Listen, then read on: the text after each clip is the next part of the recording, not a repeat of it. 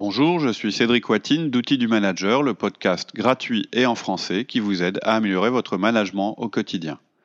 Loin de la théorie et des solutions compliquées, nous vous proposons plusieurs fois par mois de véritables outils pratiques et performants que vous pourrez mettre en œuvre immédiatement. Vous pouvez nous retrouver sur notre site outildumanager.fr. Vous y trouverez des contenus à télécharger, de nouveaux podcasts et pourrez poser vos questions sur nos forums de discussion. Aujourd'hui, la taille idéale d'une équipe, épisode 2.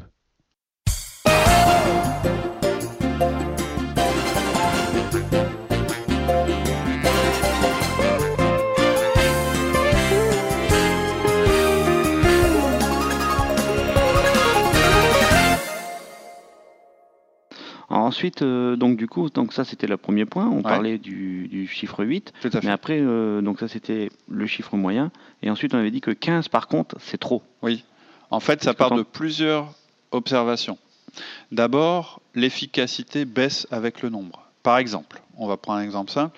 Vous avez une grande pièce à ranger, une énorme pièce. C'est la fin de, je sais pas quoi, de, d'un salon ou de d'un salon ou, d'une conférence, et puis une salle énorme, et il faut la ranger. Vous avez 20 personnes à votre disposition. Vous pensez qu'en prenant, ces, en prenant 10 personnes, vous mettrez 4 heures. Donc vous vous dites, Bon, bah, si une salle comme ça, je la range en 4 heures avec 10 personnes, si je mets 20 personnes, je vais mettre 2 heures. C'est logique, c'est un raisonnement mathématique. Le double de personnes, la moitié de temps. Et en fait, non. Dans ces cas-là, ce qui se passe souvent, et vous avez sûrement pu l'observer, c'est que vous aurez 5 personnes très très actives et beaucoup d'autres qui vont se balader un peu, qui vont se demander par quel, quel, bout elles vont prendre le boulot, et presque elles vont gêner les autres. On va générer des gaspillages. en fait, c'est ça. Le nombre génère du gaspillage. C'est du bon sens. Hein. Quand vous regardez les équipes de déménageurs, les équipes de peintres, les métiers du bâtiment, ce que tu disais tout à l'heure sur euh, euh, le, le, Kaizen. bon, que je connaissais pas, mais ces gens-là, ils le savent. Ils ont bien vu que doubler une équipe, ça permet jamais de réduire le temps par deux. On n'est pas plus efficace. Non. Ils savent qu'il y a un seuil d'efficacité. Et bien sûr, ça a à voir avec le travail à faire, les différences entre les individus, etc. etc. Mais aussi avec la coordination, la clarté de l'objectif. C'est toujours plus compliqué d'avoir un objectif individuel quand on est 20 personnes, c'est plus facile quand on est 10 personnes. Et la difficulté de communiquer avec tout le monde. Voilà. Donc, première euh, chose qui me fait dire que quand on approche 15, là, on est euh, vraiment dans quelque chose de compliqué, c'est qu'en fait, à un moment, le nombre fait que l'efficacité n'est pas au rendez-vous.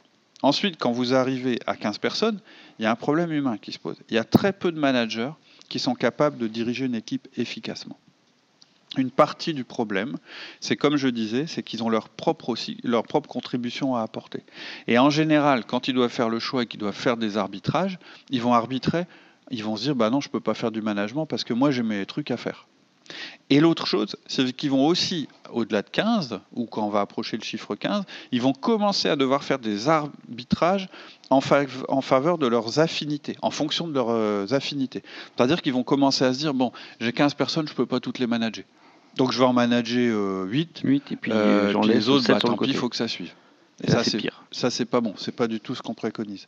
Ils vont être obligés de prioriser leur management et ça, c'est jamais bon.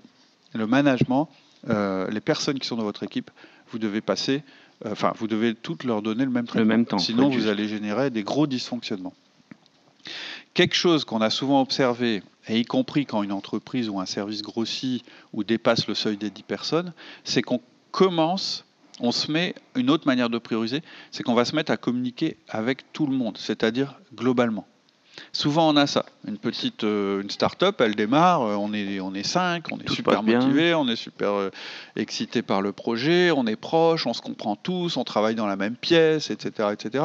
À la limite, il n'y a pas tellement besoin de management. Enfin, je dirais qu'il y a besoin de management, mais moins que quand on est plus nombreux. C'est naturel, ça se fait naturellement. Voilà. On se connaît, il tiens, faut que tu fasses ça, moi je vais faire ça, le boulot se répartit assez facilement dans une petite cellule comme ça quand ça augmente. Euh, et donc, on a des relations individuelles et personnelles. Et là, euh, quand on commence à avoir trop de monde, quand on commence à être 10, 15, 20, qu'on n'est plus dans les mêmes bureaux, etc., mais aussi parce qu'il y a le nombre, on commence à faire de la communication de masse. On met en place des réunions euh, de groupe. Et en général, ces réunions ne sont pas bien dirigées.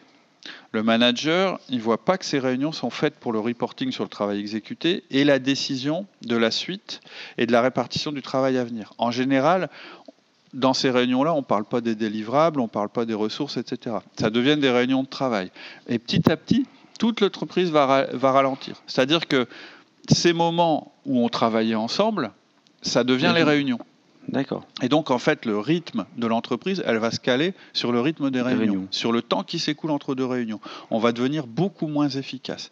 Et en général, il y a un seuil dans une entreprise, dans une équipe, etc., où il faut commencer à mettre en place du management. C'est à ce moment-là que le management est important. Au début, il n'est pas très, très, très important parce qu'en fait, on, bah, c'est ce que je disais tout à l'heure, on, on est dans la coordination, chacun sait ce qu'il a à faire, c'est les gens motivés, etc. En général, quand on commence à arriver dans une structure plus importante, il faut commencer à faire de l'individuel en fait. Bizarrement, il faut commencer à se forcer à faire de l'individuel parce que l'individuel ne, devient, n'est plus naturel. D'accord. En fait, ce qui se passe en général à ce moment-là, c'est que on croit euh, que la solution, c'est de faire de la communication de masse. Alors qu'en fait, non, il faut continuer à faire de l'individuel qui n'est plus naturel. C'est là qu'on met en place les 1 à 1, etc. etc.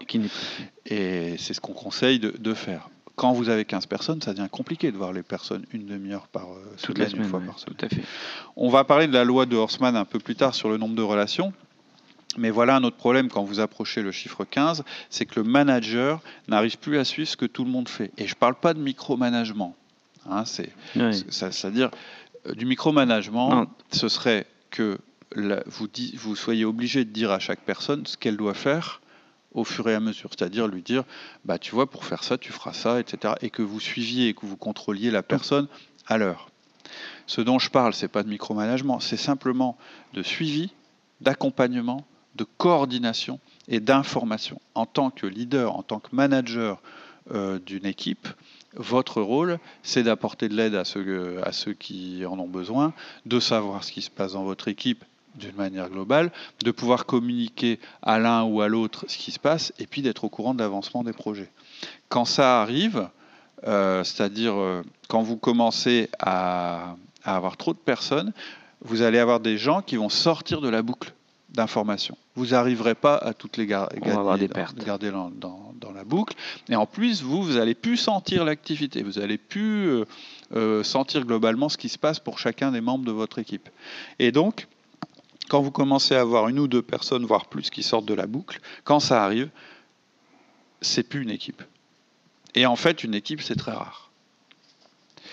En fait, ce qui pose problème aux managers qui dépassent le chiffre 10 et qui, approchent le chiffre 15, c'est qu'ils éprouvent le besoin, au sein de leur équipe, souvent, d'avoir des membres qui les aident à gérer l'équipe elle-même.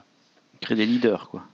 Voilà, alors après ça a des noms, des relais, des leaders, parce que non, les, leaders, ça reste eux.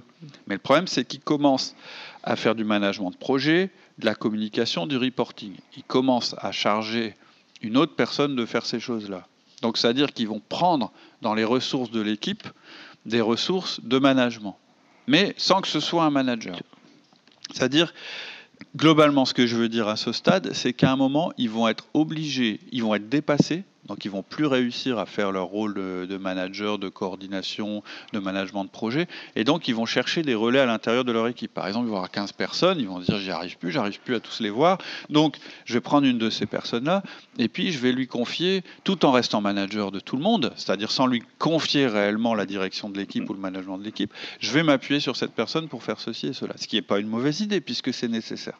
Mais en même temps, ça veut bien dire que l'efficacité l'efficience de l'équipe va décroître. Puisque si je prends des ressources de contributeurs individuels pour faire ça, bah, j'ai pu la passer moins de temps à contribuer, il passera un peu plus de temps également à coordonner. Exactement. Donc c'est pour ça que euh, quand je vais commencer à faire ça, quand je vais ajouter des personnes ou réaffecter des personnes, bah, en termes de productivité, ça représente entre guillemets, des demi-personnes, hein, sans, rien de péjoratif là-dessus. On va en reparler, mais ajouter des personnes à une équipe parce qu'elle est trop grande, c'est pas une bonne solution en général. En général, quand vous vous dites je commence à ajouter des personnes. Quand on dit ajouter des personnes pour nous aider à saler, quoi. Ou à les réaffecter, en général, c'est le signal au niveau global. On va, alors, on va pas parler de l'organisation de l'entreprise dans ce podcast, mais en général, c'est quand même le signal qu'il faut créer une nouvelle cellule, l'autonomiser, mais ça, c'est un autre sujet. Mais en général, c'est ça.